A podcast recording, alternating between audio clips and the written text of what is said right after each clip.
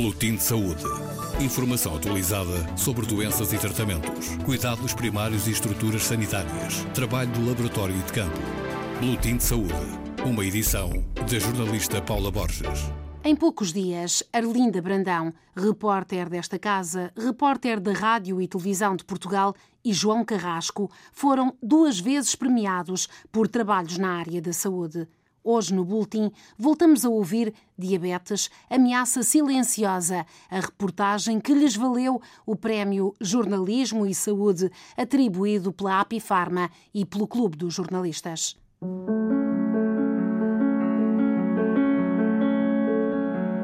Do joelho para baixo começa a formigueira, a partir do tornozelo para baixo não sinto nada.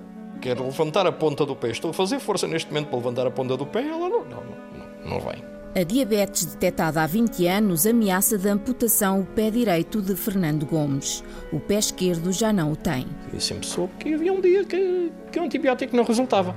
E houve um dia que não resultou. Estavam a ver se não me tiravam o pé todo, se ainda me deixavam a parte do calcanhar, mas não, não conseguiram já, porque já o osso estava-se a desfazer, já, já, não, já não dava. E só houve uma hipótese, foi, foi amputar. Uhum. E cá estou. A emoção na voz de quem quer ter coragem para enfrentar uma doença que lhe tira o que gosta. A pouco e pouco a diabetes vai-nos roubando tudo. É tudo muito lento, nós quase não notamos. Quem tem prazer em comer, beber, uh, fumar, e, a diabetes vai-nos roubando uma coisa de cada vez. E a vida escorrega. A situação monetária também uh, vem, vem muito por aí abaixo, porque eu tenho uma reforma de 250 euros, mais 100 euros de, de subsídio de dependência, são 300 e tal euros. Não sigam o meu exemplo.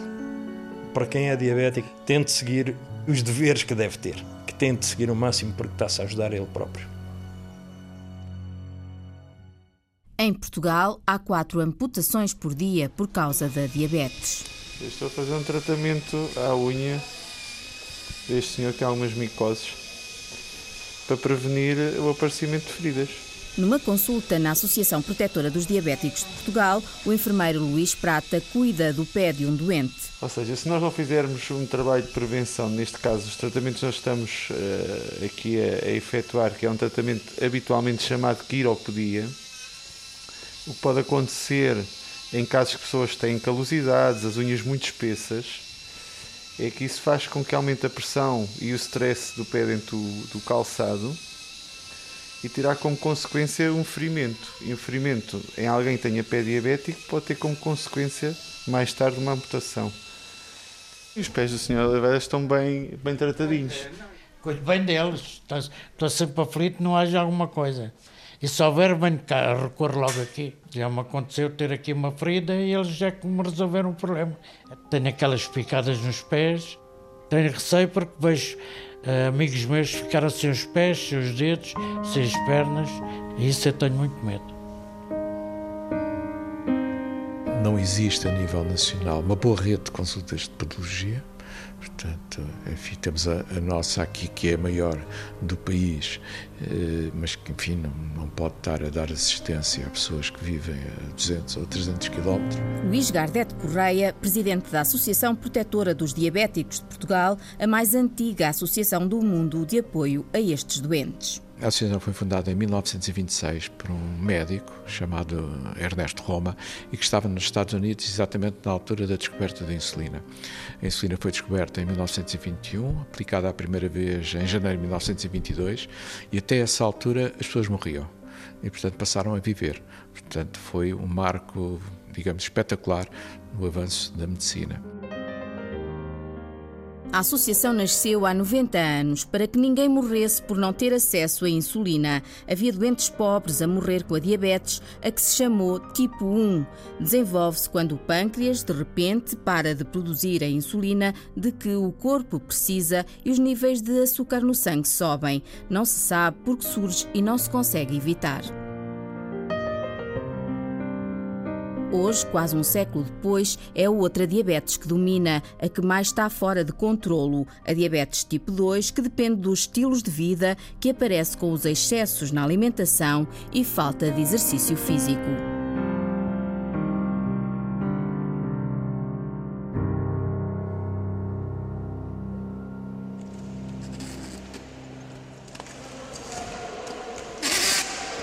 Sou Tomás Pantana, tenho 13 anos, uh, jogo no Sport Lisboa e Benfica e agora vou treinar aqui no CACO. Há dois anos que o Tomás tem diabetes tipo 1. É uma das doenças crónicas mais comuns na infância. Fiquei muito assustado, muito preocupado a nível do hockey, que podia não voltar a jogar mais. E o hockey sempre foi um, uma segunda vida para mim. Um diagnóstico da diabetes que abala os pais Ricardo e Ana. É um sentimento horrível. Para mim, para ele e para o pai e para todos. Mas o Tomás é um miúdo com muita força. E encarou até mesmo a primeira pica que ele levou, encarou com vamos lá, pronto, tem que ser, vamos lá. Fiquei muito transtornado com a notícia. Eu, na altura, era treinador dele no, no, no Hockey Clube de Sintra uh, e sentia que ele não corria, que ele não ia à bola, eu puxava por ele e ele não, não tinha reação e estou cansado e estou cansado e bebia água e bebia água. Foi quando soube a notícia, ela telefonou-me, eu estava no trabalho e caiu-me tudo, caiu-me tudo aos pés. Foi internado no hospital com diabetes tipo 1. Para sobreviver, o Tomás tem que injetar insulina durante toda a vida. Ao saber disso, revoltou-se.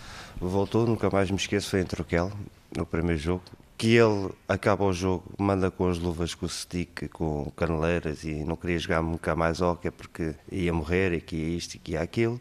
Sempre lhe a dizer que, que não era bem assim, que as coisas iam mudar, que ele tinha que ser forte, que ele, aquilo não era uma doença muito má, que aquilo era algo que, que, nós podíamos controlar. Muito complicado, jogo após jogo ele fazia a mesma coisa, não queria jogar mais hóquei, que não, não conseguia, que era um inválido, que era isto, que era aquilo. Entretanto, curiosamente, foi num jogo do Benfica. E ele marca três gols ao Benfica uh, e faltava-lhe os golos. Faltava ele, não conseguia marcar golos. Parece que lhe deu uma nova alma. Entretanto, estávamos numa consulta num hospital e eu recebo um SMS do diretor do Benfica a perguntar se o, se o Tomás queria ir para o Benfica. Queres ir? E ele disse ao pai: Quer.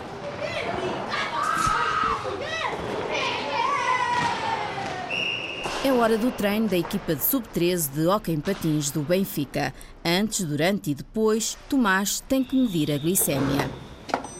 Neste momento estou com 222. Significa que não tenho que comer nada, que agora posso ir eh, fazer treino normal. Os companheiros depressa se habituaram às rotinas da diabetes do Tomás. Acho que ele é um bom jogador, é corajoso por ter diabetes e jogar um desporto de alta competição. Ele é importante para a equipa, sim, é muito importante. Em termos dos diabetes, não se nota nada. Ele em jogo é igual a todos, não se nota a diferença. É um, um grande jogador, contribui muito para as vitórias da equipa, marca muitos golos. Isto parece tudo um bicho de sete cabeças, mas. Hum aprende-se a viver e, e, os miúdos podem fazer de tudo. Vê-se pelo Tomás que ele faz tudo, ele vai para todo lado com os amigos, faz o desporto que ele sempre fez e gosta. É um excelente aluno, é um excelente filho e é um excelente jogador de hockey. Se eu continuar assim, a ter cuidado com o diabetes, eu acho que não tenho nenhum receio para, para o futuro. Meu sonho era chegar à seleção portuguesa e ser campeão mundial.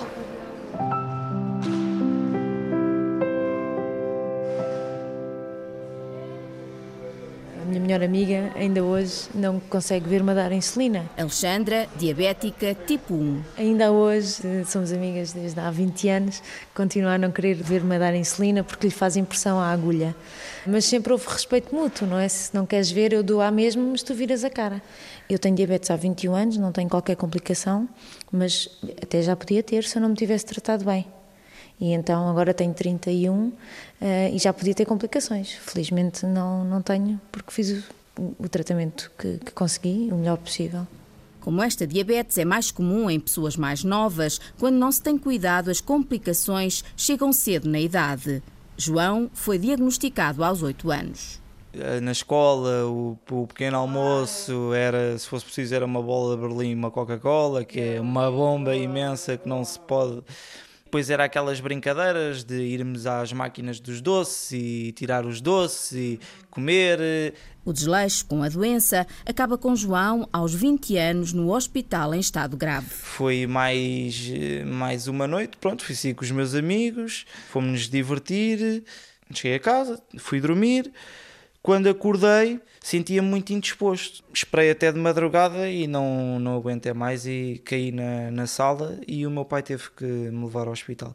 Assim que cheguei ao hospital já estava num estado muito crítico, que os médicos alertaram-me que mais umas horas e, e poderia sofrer graves consequências. Fiquei, fiquei muito mal.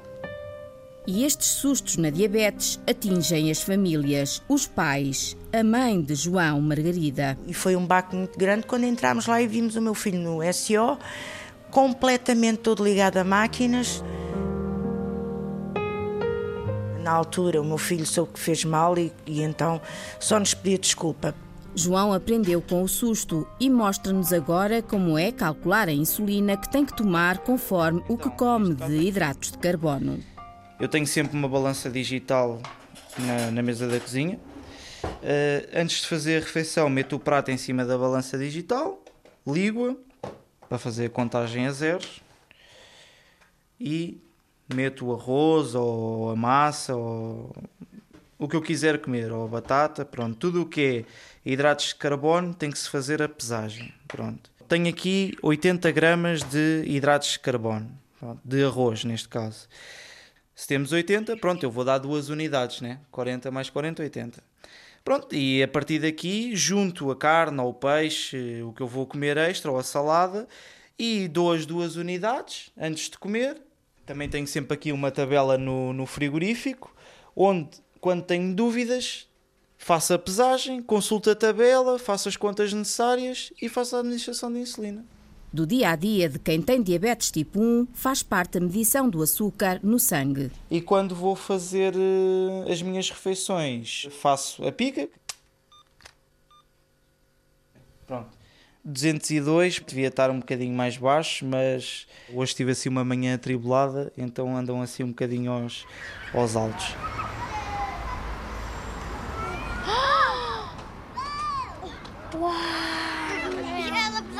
Obrigada, amor. A Manuel vai buscar às vezes a máquina. É. E a insulina. Quando a minha mãe pede, eu vou buscar. Ela tem uma máquina. Pica onde? Pica no dedo. E depois? Vai sangrar. Sim, e depois? E depois a minha mãe vai medir na máquina o quanto é que é. É, sabes muito. Manuel, de 6 anos, e a Sara, de 2, são filhos de Paula e Tiago, um casal de diabéticos tipo 1. Portanto, só se estragou uma casa. É bom, porque o que é que acontece? Como temos um conhecimento muito grande da diabetes, podemos falar, lá está, no tal código, e principalmente quando algum de nós tem algum sintoma, explica ao outro o que é que é, só por uma palavra e pronto. Por exemplo, se eu disser, ai, estou com hipo, pronto, ele vai automaticamente buscar um sumo então, quando estamos a conversar, assim, uma conversa muito interessante e de repente um de nós fica sem perceber muito bem as coisas. Há ali uns sintomas característicos, vamos fazer um teste e perceber se, está alto, se está baixo e consoante isso, pronto, atuamos de acordo. Se estiver alto, levamos insulina, se estiver baixo, ou açúcar, ou sumo, de preferência sem gás e sem polpa, que é para ser mais rápido. Paula Close é presidente da Associação dos Jovens Diabéticos. Sempre que eu digo eu tenho dois filhos, eu faço uma pausa, as pessoas, assim, você, o que vocês estão a pensar é perguntarem se eles têm diabetes. a resposta é não, por enquanto não têm, não sei se vão vir a ter, também não, não é muito importante. O Tiago costuma dizer que se eles tiverem por acaso, não é? Nós seremos os melhores pais para tomar conta deles, não é? Porque já sabemos o que é que, o que, é, que é. E eles também já nasceram connosco a fazer isto de forma tão natural, também não acho que será um bicho de sete cabeças a probabilidade é um bocadinho nada mais elevado, porque ainda por cima somos os dois. É. Senta lá. Mais junto. Deita. É. Cão grande. Anda. Quando eu estou com a hipoglicemia, ele deita-se eh, mesmo em cima dos meus pés. E, e com o focinho geralmente bate na, na, nas pernas ou nas mãos. Portanto, eu sei quando, quando ele está com esse comportamento que é, é, é porque está a indicar-me eh, qualquer coisa. Paulo Seixo, 42 anos, diabético. Eu, antes de ter o Iron, aconteceu-me por duas vezes, de, de valores uh, relativamente baixos, em que eu acabei por, por, perder a consciência. Portanto, felizmente estava acompanhado. Só, só após a intervenção de, de, do INEM é que eu acabei por, por conseguir recuperar a consciência, porque os valores eram realmente baixos. O risco da hipoglicemia é avançar para um estado de coma. A diabetes em Paulo deixou-o praticamente cego. Eu consigo perceber claridade. Portanto, eu não consigo perceber mais nada. Eu, neste momento, por exemplo, percebo está aí claridade atrás da janela, mas não consigo perceber sequer o vulto da pessoa que está à minha frente. Uh, ou seja, eu consigo perceber só se está dia, se está de noite, se está uma luz acesa ou se está uma luz apagada tinha alturas que não, não injetava insulina nenhuma mesmo. Não era o facto de não injetar o que devia, era não injetava insulina nenhuma.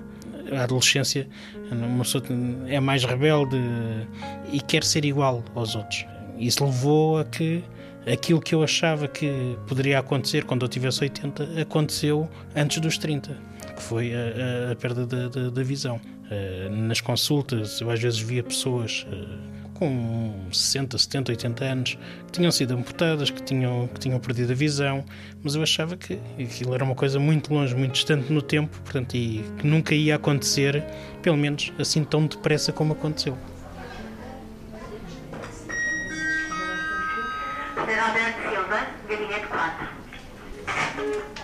A oftalmologista Paula Leitão tenta travar mais um caso de retinopatia diabética.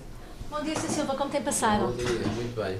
Então conte-me lá como é que tem ido, como é que tem sido estes últimos meses? Mais ou menos. A visão, mais ou menos. está estável? A visão está. melhorou um bocadinho. Uhum. Vamos então espreitar o olho? Vamos. Para pousar aqui o seu queixo, por favor.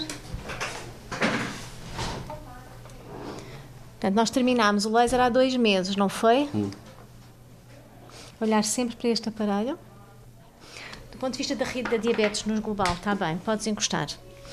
Precisamos de fazer mais uma sessão de laser em cada olho. A diabetes é a primeira causa de cegueira em Portugal, mas Luís Gardete Correia, presidente da Associação Protetora dos Diabéticos, diz que há muitos casos que se podem salvar. Se nós tivermos uma retinopatia diabética e for vigiada todos os anos e se for tratada em tempo útil, uma larga parte destas uh, situações são travadas antes de evoluir para uma situação mais grave, que pode ser a cegueira. Para prevenir casos de cegueira evitáveis, o agrupamento de centros de saúde do Estuário do Tejo está a avançar com um rastreio anual aos olhos de todos os diabéticos. É para se evitar o pior, garante Carla Munhoz, a gestora local da iniciativa. No âmbito do rastreio, todos os utentes que têm resultados positivos são devidamente referenciados pelo seu médico de família e têm tipo uma via verde. O que é que nos interessa é pessoa diabética com doença que seja instituído o tratamento o mais precoce possível. Vão para o hospital, entram em tratamento e estes são aqueles em que, ao nível hospitalar, ficam entregue ao hospital durante um determinado período de tempo até ter alta. Uma articulação entre o agrupamento de centros de saúde do Estuário do Tejo e o Hospital de Vila Franca de Xira para dar eficácia a um rastreio à retinopatia diabética que apenas existe em poucas zonas do país. A minha vista custa mais. A diabetes tirou-lhe a vista e Luísa não consegue conter as lágrimas. Trabalhava há dias. Eu fazia tudo e, na minha casa e, e tudo. Não quero que ninguém faça aquilo que eu fiz. Tem 56 anos, mas aparenta mais. Tantos foram os males que a diabetes lhe trouxe à saúde. Já teve um AVC, sobrevive de um cancro da mama, mas há mais. Foi o, o, o dedo do pé que eu tirei liberado aos diabetes. E isto que eu tenho na perna foi também liberado aos diabetes. O médico disse que estava uh, assim do, do coração. Luísa sabe que está a sofrer as consequências de quem fez de conta que não era diabética. Eu nunca vinha ao médico, eu estava, olha, como é que se diz, deixava andar. Eu queria saber da minha casa, da minha lida, dos meus filhos, eram quatro e a culpa também foi minha. Agora, se eu voltasse para trás, fazia. Fazia tudo diferente. O grande problema é que a diabetes não é uma doença que possa ser tratada pelos profissionais de saúde. Os profissionais de saúde são treinadores, são conselheiros, podem ajudar as pessoas, podem e devem apoiar as pessoas, mas são essencialmente as pessoas que têm que aprender a cuidar de si. José Manuel Boavida, diretor do Programa Nacional da Diabetes. E essa é a maior preocupação, porque, contrariamente à maior parte das doenças, é preciso que as pessoas aceitem a sua doença, a compreendam e percebam como, se a tratarem bem e se acompanharem bem, eles poderão viver uma vida absolutamente normal, como qualquer pessoa que não tem diabetes. Existe em Portugal cerca de um milhão de pessoas com diabetes tipo 2. Apesar de ser conhecida como a diabetes adulta, têm surgido cada vez mais casos de crianças associados à obesidade. Ao contrário da diabetes tipo 1, a diabetes tipo 2 pode ser prevenida ou o seu aparecimento pode ser atrasado. Sem poder andar, sem poder falar. Comecei a andar assim ruim de um dia para o outro, de um dia para o outro. Cândida, por causa da diabetes, veio parar a uma cama de hospital. Está internada no Hospital de Vila Franca de Xira. A gente imita sempre, né? cá ver amanhã se estou melhor. E fui piorando, piorando, piorou tudo. Foi os diabetes. Esta senhora tem um, um envolvimento cardíaco importante e é o motivo de internamento neste momento. Tem uma insuficiência renal crónica em vias de hemodiálise que estamos a tentar desesperadamente que, que não aconteça, mas eh, muito provavelmente irá acontecer. José Barata, diretor do Serviço de Medicina Interna. Isto espelha de facto muito da nossa realidade, situação que merece o nosso empenhamento no sentido da prevenção deste tipo de complicações. Não é?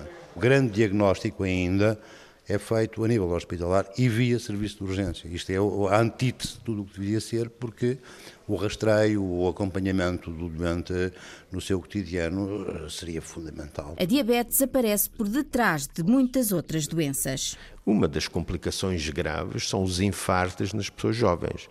A causa principal de infarto em pessoas com menos de 60 anos de idade é a própria diabetes. Outro exemplo claro que se pode dizer é a diabetes propiciar vários tipos de cancro. São mais frequentes nas pessoas com diabetes o cancro do endométrio, o cancro do pâncreas, o cancro da mama, o cancro do fígado e o cancro do cólon e tem uma mortalidade mais elevada. José Manuel Boavida, diretor do Programa Nacional da Diabetes. Claramente a saúde será incapaz de aguentar os custos da diabetes.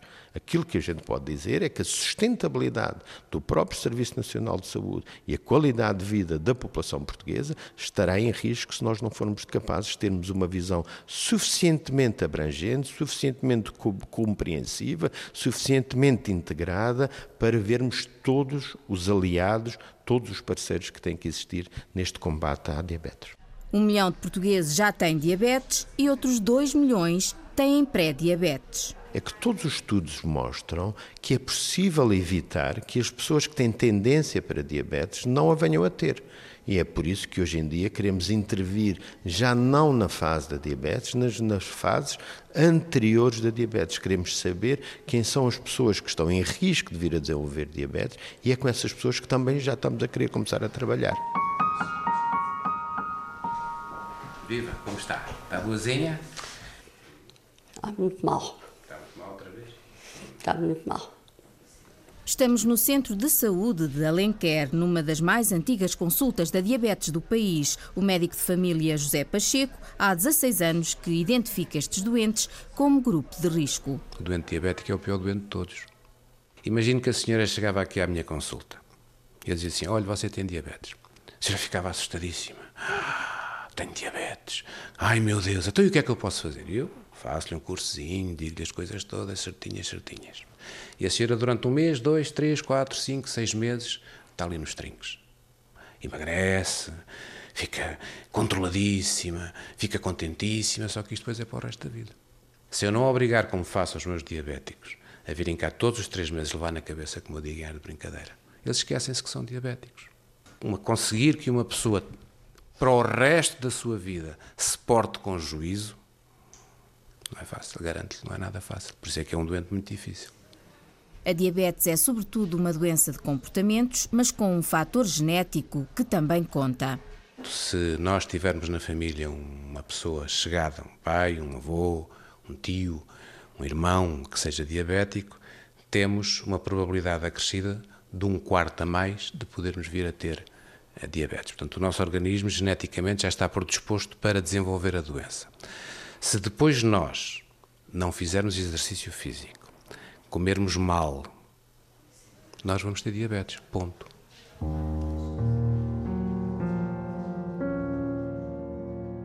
E para vencer a diabetes, há que vencer o desconhecimento. Uma em cada duas pessoas com a doença não sabe que a tem. A prevenção é fundamental. Diagnóstico precoce. Há muito, muito, muito doente a passear diabetes e que não sabe que tem diabetes.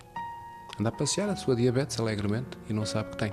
O risco de complicações na diabetes acontece 10 anos após o início da doença. Se nós formos medir a insulina desses doentes durante os tais 10 anos que já têm diabetes, que já têm resistência, a insulina está aumentada, mas a glicemia está, está normal. Porque o pâncreas é obrigado a fabricar muito mais insulina para conseguir um efeito que, de uma forma natural e normal, não doente, consegue. Então está 10 anos a fazer horas extraordinárias, chamemos-lhe assim. Deveria trabalhar 7 horas, trabalha 10, ou 11, ou 12, ou 13, ou 14, até que chega a um ponto que se cansa. Estoura. A doença silenciosa ataca cada vez mais, numa sociedade que precisa de forças para a vencer. A diabetes é uma doença muito séria, que até há muito poucos anos era muito pouco levada a sério. Era assim uma espécie de uma brincadeira. E não é. E não é só o problema económico, é o problema do bem-estar das pessoas. É uma doença que massacra, magoa, aleija e mata.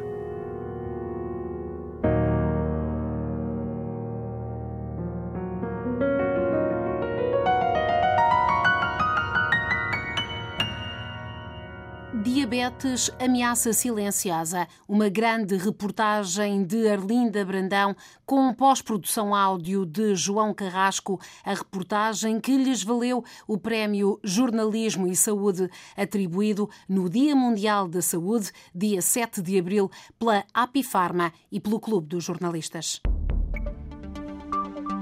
Boletim de Saúde. Informação atualizada sobre doenças e tratamentos, cuidados primários e estruturas sanitárias, trabalho de laboratório e de campo. Boletim de Saúde. Uma edição da jornalista Paula Borges.